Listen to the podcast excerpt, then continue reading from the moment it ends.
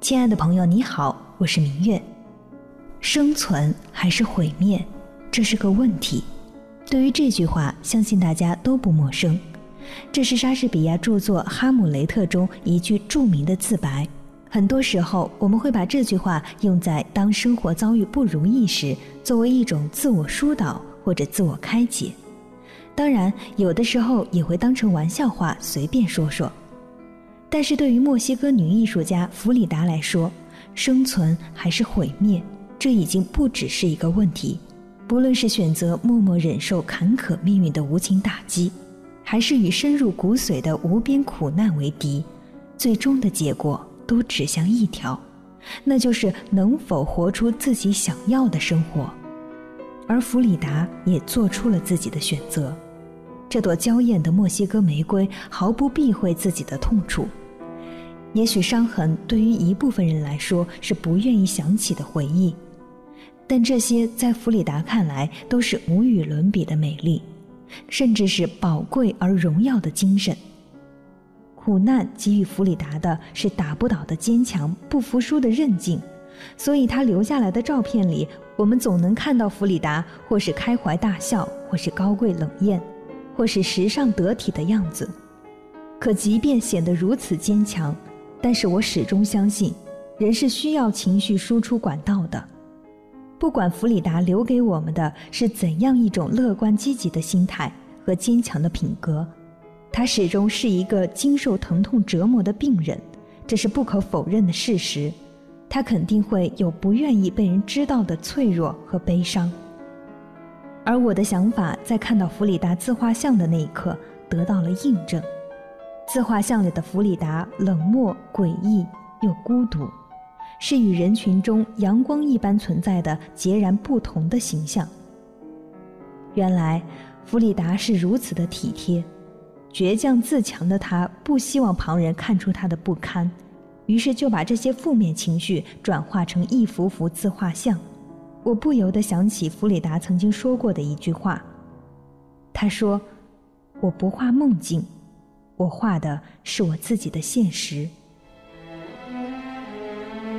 作为墨西哥现代艺术的代表，弗里达短暂的一生可以用激情、痛苦与抗争三个词加以概括。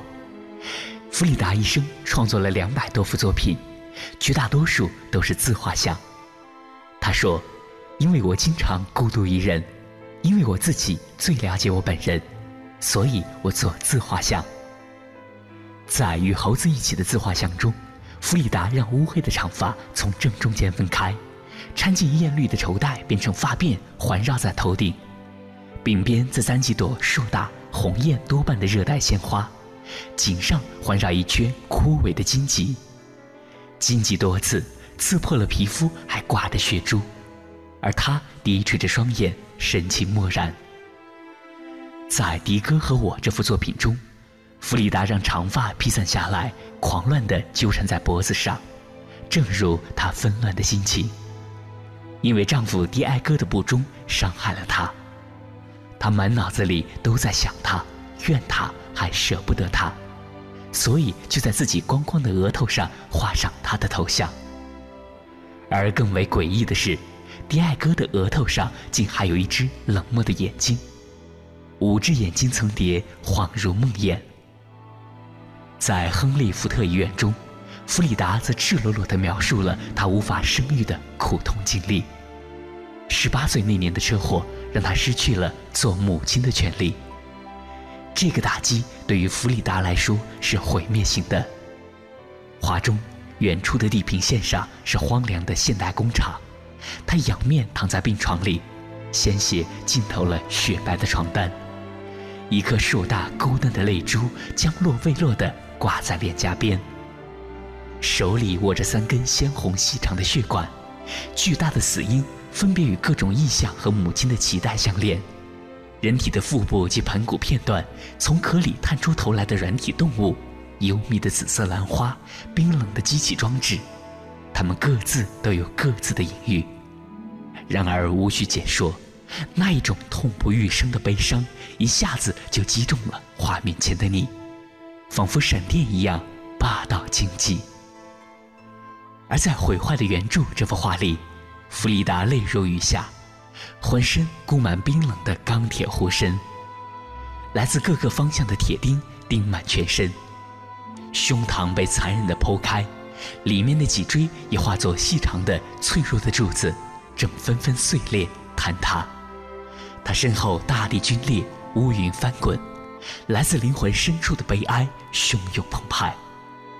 这是弗里达失去右脚并动了七次脊椎手术之后的作品，惨烈悲壮，如同英雄史诗一般，而他的脸部却表现出雍容高贵的气质。弗里达把痛苦移植到艺术里，用真诚和幻想来调和，把纯粹化成利刃，每一幅画如同一声令人窒息的呼喊，硬生生地穿透耳膜，刺痛神经。弗里达用颜料所做的自传，有一种艺术的紧张和力度。他用纤细的貂毛画笔，小心翼翼地画每一笔色彩，将形体画得相当精确，让想象通过雕饰而更具说服力。为此，她的丈夫迪埃戈说：“在美术史中，弗里达是唯一剖开胸膛与心脏，将自我生理学上的情感呈现给众人看的画家。”聊到他作品的时候，大家会经常发现的一点就是，画肖像画的大师很多，但是一生大多数时间只画自己的人很少。我甚至都有一种感觉，他好像是把这个作为一种自己的绘本日志的一种形式，表现出自己的抗争。真的是，这女人是个之前遭受过这么多生理上的痛苦，然后她这个这个命运又给她这个解药，就是艺术。她从自己这个破碎的人生里面找到了这么一个点，把自己支撑起来，画了这么多自自画像。关于这个。破碎到消亡到死亡到重生这一系列的概念，从他的这个绘画这个系统里面，你能看得到。在他作品里面，我们一直可以看到，他像是一种对自我的一种反思，这也成为了一种他绘画的一种特别鲜明的风格。因为就像我们刚刚所说的，他的这个绘画里面，甚至有三分之二以上可能。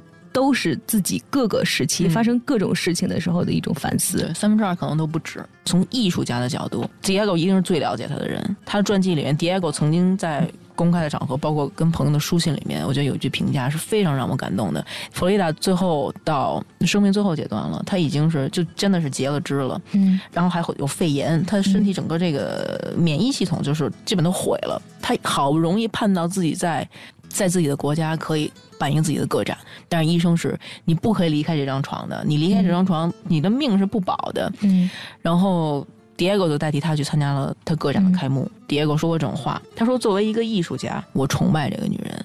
他用了一些词，就说 acid and tender，这个人的作品是又酸又尖刻，但同时是温柔的。然后 fine as a butterfly's wing，这个女人的作品的美和这个女人的品德的美，像蝴蝶的翅膀一样轻柔美丽。”但是同时，就比我们经历的，我们每天活着的人生还要惨，还要痛苦。就是美感和痛苦之间这种平衡，在一个女人身上达到这种极致，然后通过 Diego 的嘴说出来。就真正很佩服，作为严肃的艺术家来评价另外艺术家的时候阐述出来，你就觉得这是一个特别感人的一个事儿。这个男人到最后还是，我觉得还是爱这个女人的吧。而且弗瑞达到最后，他们两个人他的生命到最后的时候，他就跟 Diego 说，一定要把我烧了，把我的尸体烧了。我这个尸体，我这一辈子已经躺够了。我想想，我死后的灵魂还要再躺着，我躺不躺不住了。然后最后。医生不是不让他离开床吗？他就把整整张床抬着床抬到了展览现场。他 k 了拿一杯龙舌兰酒，说，然后跟医生说说那个我喝完最后这一杯之后就都都不再喝了。后来医生说，那当然这是你你的展览，这一次你一定尽兴。他就非常还是跟过节一样把这个展览给搞定了。然后跟她老公那个时候到最后这几年吧，他们结婚二十五年，嗯，到生命最后的阶段的时候。还是跟 Diego 平稳的相处到了一种最后惺惺相惜那种相濡以沫那种关系，但是一定要所有这些痛苦都经历了，他知道自己已经没有几天呼吸了。到这样，我看了很多就是 Diego 形容他的一些词汇，形容他作品的词汇，什么 aggrandized 的极度扩大的或者壮丽，像这种词，这都不是形容肖像画的词。嗯，毕加索和 Diego 来聊他妻子的作品的时候，都用的是这种什么壮丽雄伟，然后。就是极具张力，全用了这种词。嗯，不过我我同意，就说一个女人能把肖像和自己人生故事发挥到如此的地步，就是不可思议。其实，不管是雄伟也好，还是壮丽也好，这都是人们对弗里达的定义和标签。但在我看来，弗里达不需要被定义，她已经足够强大，强大到能够成为别人的标签。命运把极度的禁锢和束缚施展到他的身上，竟然意外地打开了他艺术的自由之门。在这个只需要想象力和创造力的世界里，弗里达尽情地施展美和生命各种互相嫁接的可能。在美学意义上，弗里达让现实中受束缚的身体无限放大，进而得到一种全新的力量。正是这种力量，让他置之死地而后生。感谢您收听今天的节目。节目中提到的弗里达经典画作的高清版本，我把它们都放到了凡尘工作室的微信公众号里。凡是非凡的凡，尘是清晨的尘。希望弗里达这些犀利又温煦、坚硬如钢铁、柔美如蝶翼。